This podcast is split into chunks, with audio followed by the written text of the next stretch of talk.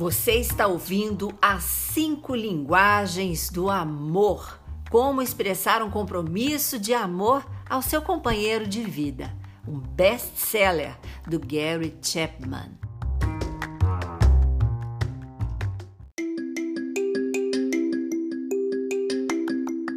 Olá, estamos iniciando o primeiro episódio das cinco linguagens do amor.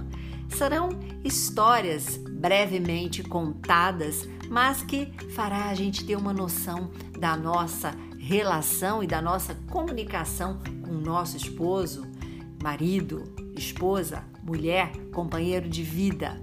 Então, neste primeiro episódio, conta a história de dois homens que fizeram uma longa viagem juntos e neste tempo eles se conheceram. E um perguntou ao outro assim: O que, que você faz? Ele diz: Eu sou conselheiro familiar, conselheiro conjugal de marido e de mulher. E aí o outro curiosamente falou: "Que incrível! Então vou te fazer uma pergunta. Me casei três vezes e o que que acontece com o amor após o casamento?" E ele disse assim: "O que, que você quer dizer com isso?" Bom, todos os meus casamentos, tudo era muito bonito até um determinado momento que o amor que eu sentia por elas e elas por mim evaporavam. E eu pergunto: o que acontece com o amor após o casamento? A minha experiência é comum. É por isso que temos tanto divórcios, porque não dá para acreditar que isso tenha acontecido comigo e com tantas pessoas. Não consigo entender. Bom, e a pergunta feita para este conselheiro foi maravilhosa. E ele diz que a gente precisa estar disposto a aprender a primeira linguagem do amor do nosso marido, da nossa esposa. O que, que eles estão querendo falar efetivamente para nós? Por quê? Porque as pessoas falam diferentes linguagens do amor. E olha que interessante, ele diz que cada um de nós aprende uma língua nativa que é a dos nossos pais, né? É a primeira linguagem que aprendemos do amor. É a primeira comunicação de afeto, de carinho. Então, essa linguagem, quando a gente se depara com o nosso marido, mulher, que também traz a linguagem nativa deles, elas podem se complicar um pouquinho né? Depois a gente cresce e aprende um, outros idiomas e outras maneiras de comunicar. Mas quando a gente casa e vai viver esta vida a dois juntos, essa comunicação ela torna-se bastante complicada.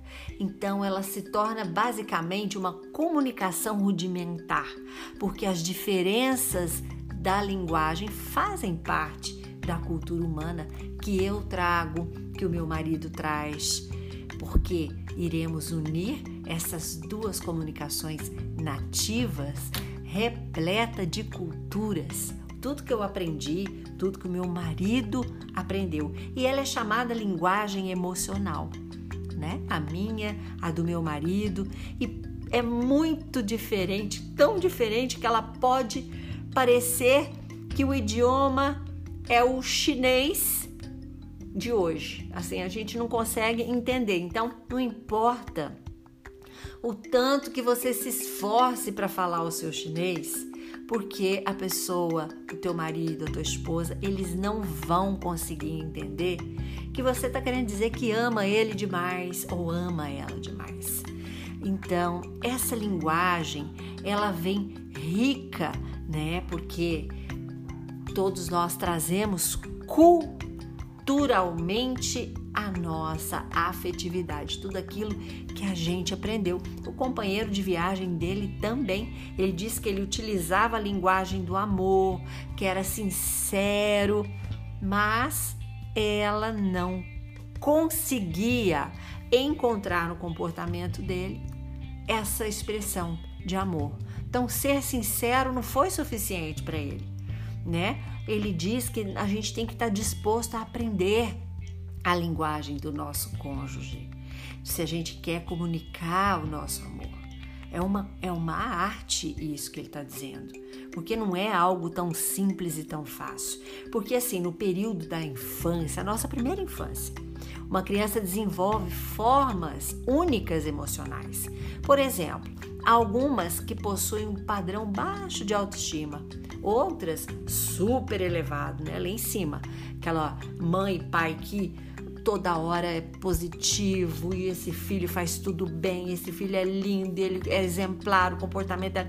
O outro não, o outro é uma bagunça, meu Deus, esse menino, né, ou essa menina é, e isso vai formando dentro as nossas formas emocionais únicas. Então, as crianças são diferentes as que se sentem amadas, por exemplo, pelos pais, elas desenvolvem uma linguagem do amor emocional. E é com base nessa formação psicológica única, também de acordo com a forma que seus pais e outras pessoas também te deram carinho. Elas falarão e entenderão a sua primeira linguagem do amor. Mais tarde, elas até poderão aprender outras línguas, para se comunicarem, mas sempre se sentirão confortáveis com esse idioma, né? Da forma como foi amada. E as crianças que não se sentem amadas por seus pais, amigos, também desenvolverão essa linguagem do amor. E o aprendizado dessa língua também pode ser distorcido, apresentando defeitos, da mesma forma que alguém que recebe uma educação com falhas na gramática, por exemplo, desenvolve um vocabulário ali limitado. Então, essa limitação não significa que essas pessoas não venham a ser boas comunicadoras, mas elas terão que trabalhar para crescerem de uma maneira do amor saudável. Então, é muito raro que marido e mulher tenham essa mesma linguagem emocional do amor. Então é o choque, né, que ela traz, que ele traz, ou que os dois trazem, que é uma língua desconhecida, não é a tua língua nativa. E aí que está o problema. Porque as linguagens básicas do amor é como compreendemos a nossa própria linguagem. E a do nosso companheiro, nós não teremos a informação necessária para compreender as suas ideias, o que ele quer dizer. Então, fica ali um ruído na comunicação. O amor não pode acabar após o casamento. Então, para mantê-lo vivo, nós temos que aprender uma segunda linguagem do amor, que é essa forma comunicativa. Hoje encerramos esse primeiro capítulo, primeiro episódio, e logo na próxima semana teremos mais que vai falar sobre a segunda linguagem do amor.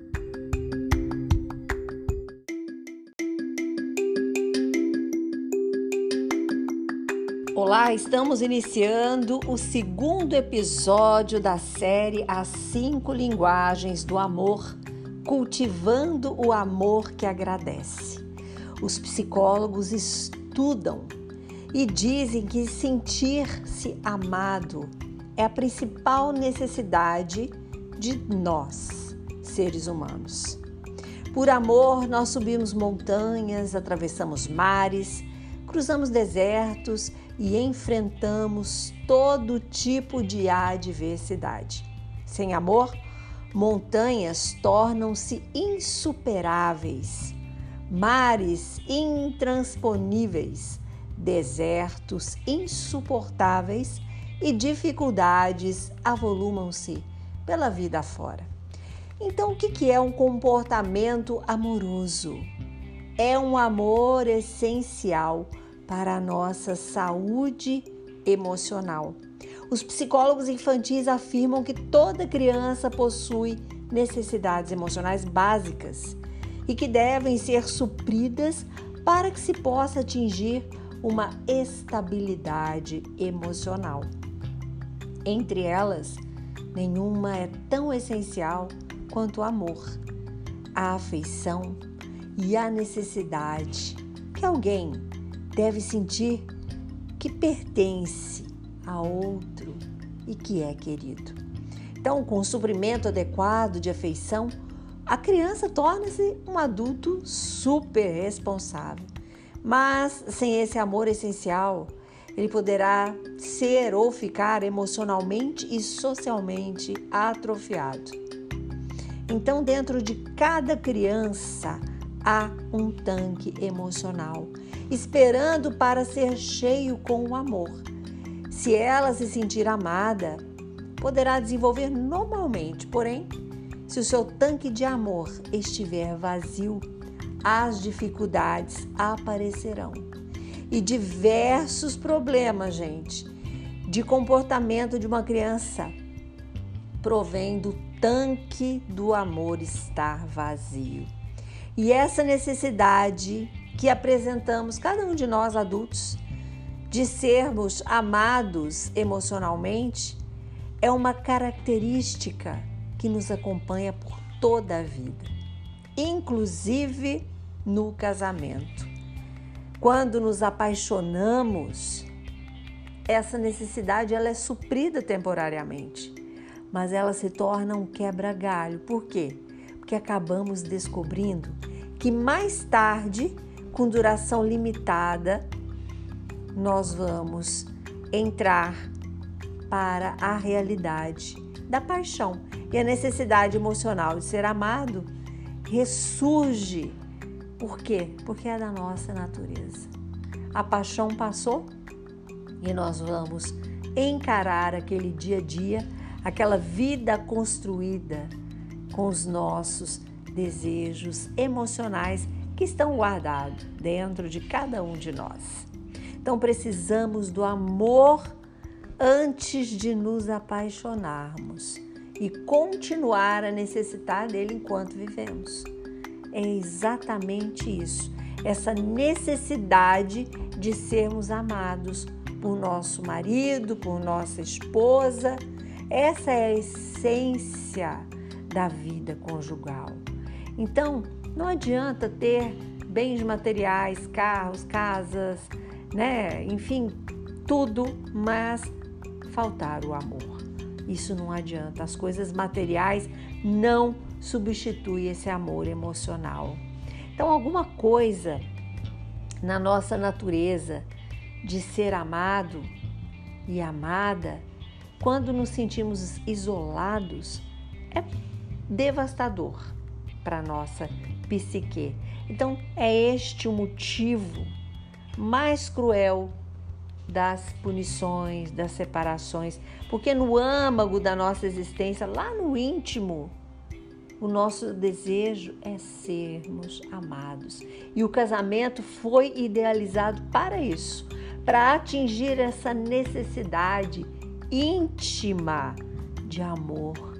Então, gente, esses motivos é que nos levam a ver quantos casamentos a pessoa chega a uma conclusão que o amor acabou, que o relacionamento morreu, a proximidade um do outro não existe mais, há um silêncio, cada um para um lado, preguiça até de conversar, de fazer as DRs, está faltando o cultivo do amor, a afetividade entre esse casal, a ênfase só nas coisas ruins, a falta de agradecer o que o outro faz, o que a outra faz.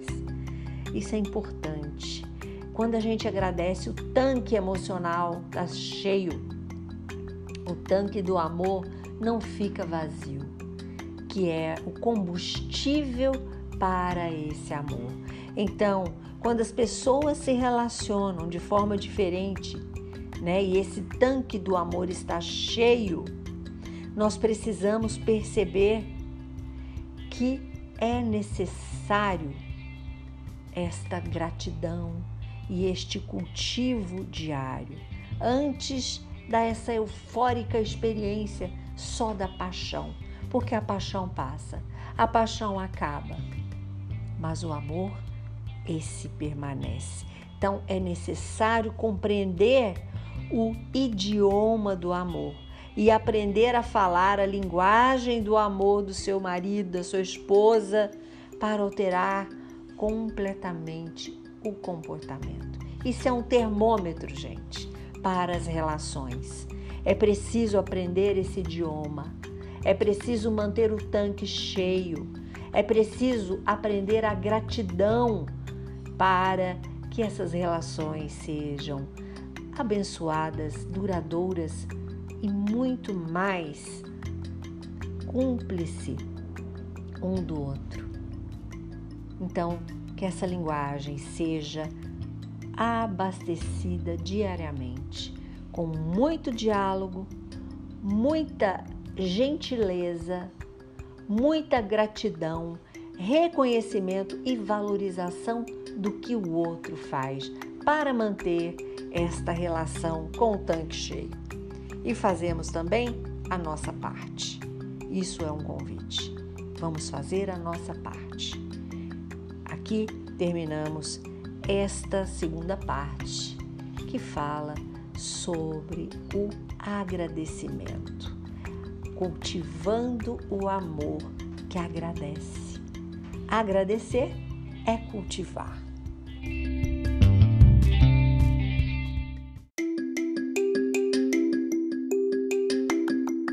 Estamos apresentando o terceiro episódio da série As Cinco Linguagens do Amor com o tema Apaixonando-se. Quantos de nós já apaixonou nessa vida?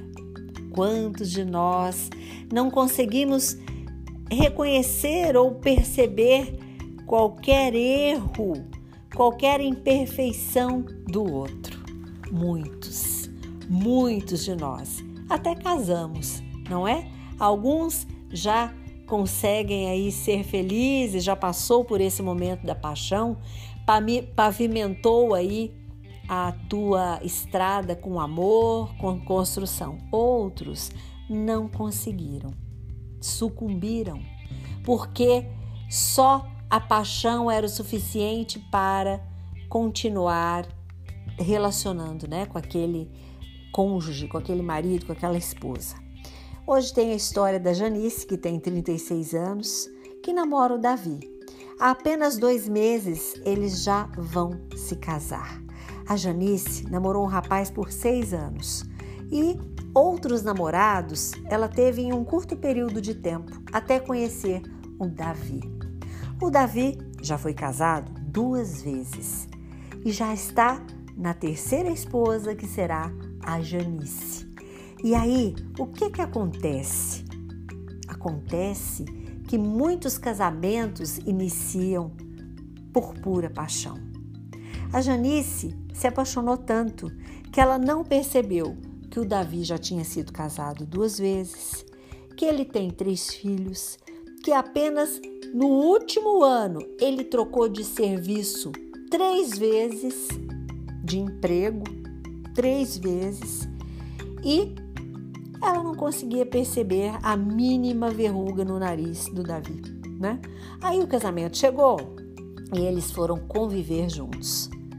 E vem aquele dia a dia, né, de divisão de tarefas, de divisão de coisas, dividir o mesmo banheiro, a mesma pasta de dente. A pasta de dente fica apertada ali no meio, o outro gosta que ela fica certinha, né, lá da base. É, eu deixo o espelho muito arrumadinho, limpinho, mas o outro escova o dente e fica tudo espirrado. Entre outras coisas que acontecem no dia a dia, quando a gente está apaixonado, isso não importa. A gente não consegue ver absolutamente nada disso. Só que o tempo passa. Existe uma pesquisa que diz que por dois anos a pessoa se mantém apaixonada. Depois passa. Se tiver for um, uma paixão proibida pode até durar mais. Enfim, então, se neste período o amor não for consolidado com palavras, com gestos, com carinho, isto não sustenta. Isto não consegue se manter em pé. Por quê? Porque se for só pela paixão, vai ser cada dia mais perceptível o defeito um do outro e vai virar um campo de batalha, uma guerra, onde o que o outro fala fere, machuca, quebra, destrói. Um fere o outro, um machuca o outro, um magoa o outro. Por isso que nesse período da paixão é importante manter os, o tanque do amor cheio, sabe? E qual que é esse tanque do amor? Palavras sadias, amorosas, positivas, bons pensamentos, um convite para um lazer, para um momento a dois, para elevar este casal a ter esta convivência para a construção do amor. Se isso não acontece, o tanque do amor vai estar vazio, não tem reservatório. Se você não tem esse reservatório construído, o tanque do amor vazio não vai sustentar esta situação que está colocada. Aí, o casal que antes era apaixonado só começa a ver o defeito do outro, apontar o dedo para o outro, se sentir ferido com o outro, machucado, triste, com raiva, nervoso, descontente, triste. Este representa o tanque do amor vazio. Então, para que essa paixão seja renovada e restaurada, é necessário que se tenha amor. É necessário abastecer o tanque do amor com alegria, carinho, bondade, amor, cuidado, perseverança, boa vontade e compreensão. Caso contrário, realmente a vida do casal será um campo de batalha de gladiadores. No próximo episódio, nós vamos ver as palavras de afirmação. Espero você!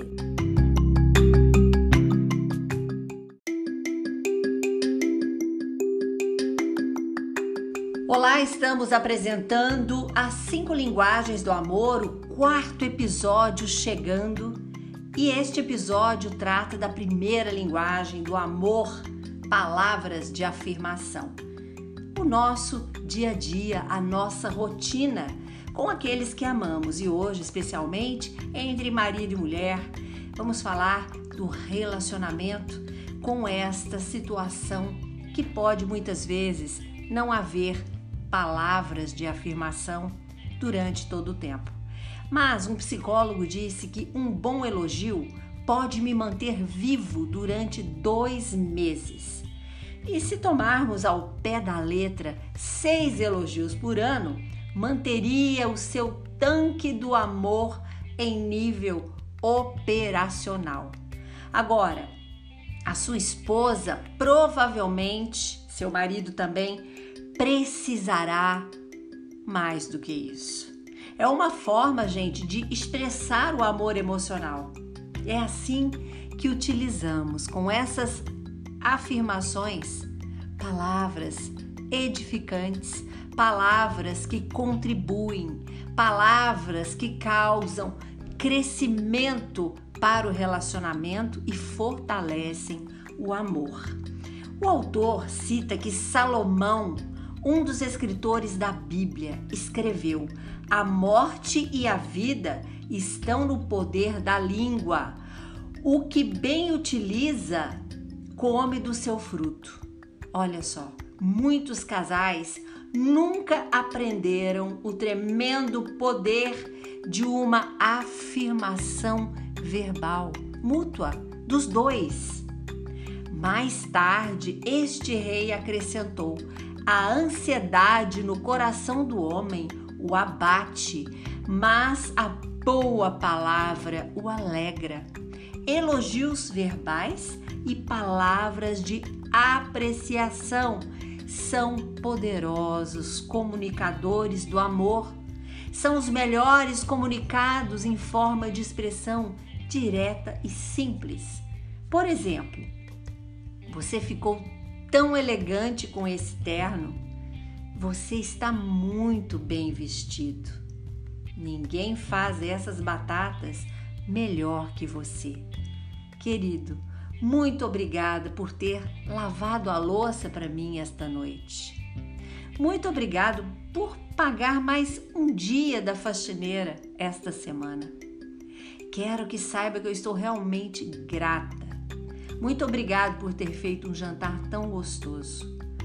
o que deverá acontecer ao clima emocional do casamento se o marido e a mulher ouvirem essas palavras de amor regularmente?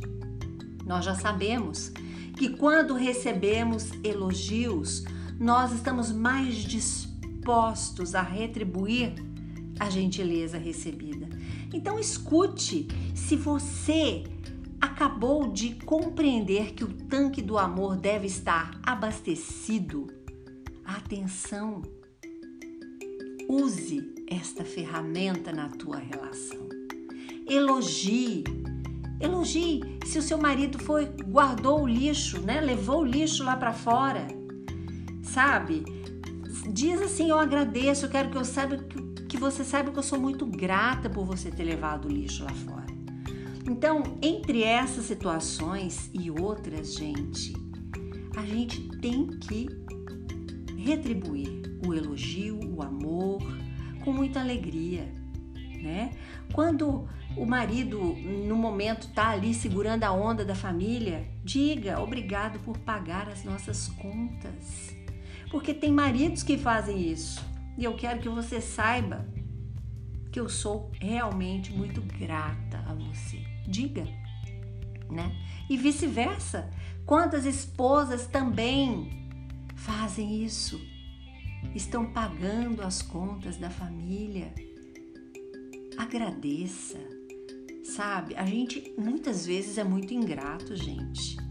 E essas palavras de elogio, agradecendo ou elogiando por algo bonito, por algo bom, pela beleza, pela dedicação num jantar, num almoço, num café da manhã, numa mesa bonita, esses gestos do dia a dia, corriqueiros da nossa rotina que passam batido muitas vezes.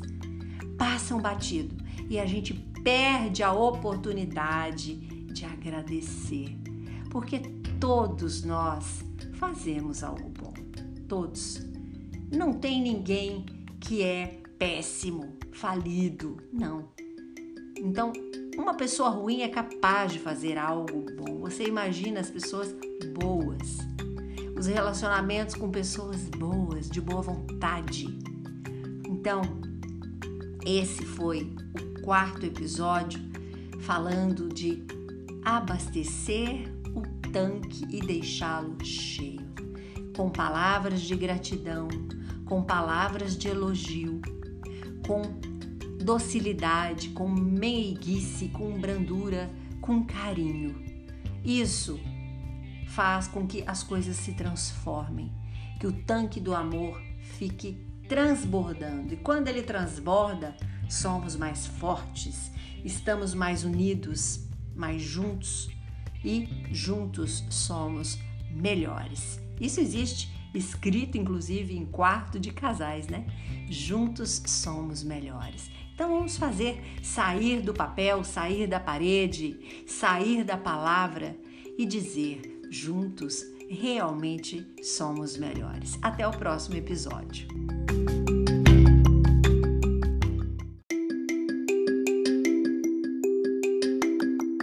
Estamos apresentando as cinco linguagens do amor. Falamos sobre o elogio verbal, que é uma das muitas formas de se expressar palavras de afirmação. E outra maneira que vamos agora aprender são as palavras encorajadoras. O termo encorajar significa inspirar coragem. Em determinadas fases da vida, todos nós sentimos insegurança, porque não possuímos a coragem necessária e esse medo nos impede de realizar atos que gostaríamos, tão positivos, tão que sonhamos e muitas vezes o potencial pode estar esperando a sua palavra de encorajamento. O que é o potencial? É a capacidade guardada. E as suas palavras podem dar ao teu marido, à tua esposa, a coragem necessária para ele ir ou ela ir atrás do sonho. E, gente, não se trata de pressionar o seu parceiro a fazer coisas que você quer que ele realize, mas sobre a coragem para desenvolver esse potencial que está adormecido. Aqui eu tenho um exemplo que o autor cita. Ele diz assim: que alguns maridos pressionam suas esposas a fazerem regime. Eles dizem que as encorajam, mas elas se sentem como estivessem sendo condenadas. Então, somente quando a esposa, por si só, por ela mesma, decide perder peso, aí sim você deve encorajá-la. Até que parta dela o desejo suas palavras pesarão como um sermão. Ou seja, se não for por vontade própria dela mesma, ficará soando como um sermão. E é muito raro esse tipo de discurso encorajador, porque soa mais como um julgamento. Então, a gente não expressa amor, mas expressa rejeição. Encorajamento requer empatia e isso nos leva a enxergar o mundo segundo a perspectiva do nosso parceiro. Percebem? Devemos, em primeiro lugar, procurar saber o que, é importante para ele. Mas, se o seu esposo ou a sua mulher disser: Eu estou pensando em fazer uma dieta neste verão, aí sim você terá a oportunidade de transmitir palavras de coragem, dizendo assim: olha, se você fizer isso, eu posso afirmar que será um sucesso. Essa é uma das coisas que eu gosto em você. Quando coloca algo na cabeça, dá um jeito de fazer. Se isso é o que você deseja, farei o que eu puder para te ajudar. É isso que devemos fazer. Quando dissermos ao esposo, à esposa, palavras de coragem, estimular. Só que o encorajamento, ele requer para esse estímulo acontecer a empatia. E é ela que nos leva a ver o mundo da perspectiva do outro. Então devemos primeiramente aprender o que, que é importante para ele. A empatia será essencial. E vejam a diferença se ele disser assim: Eu me preocupo, eu estou ao seu lado e eu acredito na sua habilidade. Gente, isso é dar crédito, é louvar né, a atitude do outro. E a maioria de nós possui muito mais o potencial do que poderíamos imaginar que a gente tenha. O que nos segura na maioria das vezes, realmente, a minha, a sua, é a falta de coragem. Então, nós devemos ser amorosos para estimular o outro com palavras de encorajamento. É difícil elaborar e dizer essas palavras de coragem, sabe? Mas a gente precisa pensar e fazer que seja uma linguagem que vá agradar, que vá agregar e ajudar. Porque a gente precisa entender que tem esforço para aprender a falar, a falar a língua do outro, do nosso esposo, da nossa esposa. Não é uma coisa fácil, é realmente difícil. Principalmente quando a gente só critica, quando a gente só condena.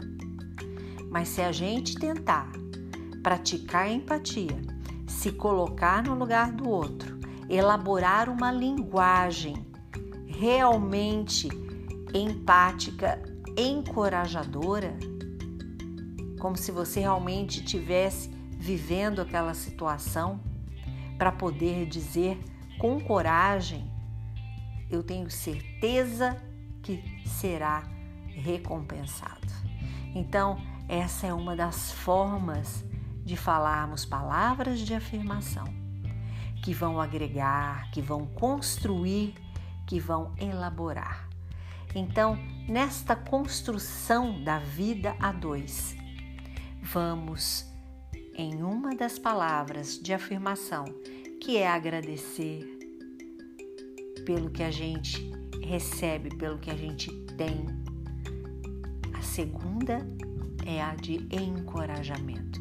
Vamos estimular nossos parceiros a fazerem, a serem melhores, a acreditarem neles mesmos. É para isso que vivemos. Não para vivermos na sombra do outro, mas para caminharmos lado a lado, um dando coragem ao outro.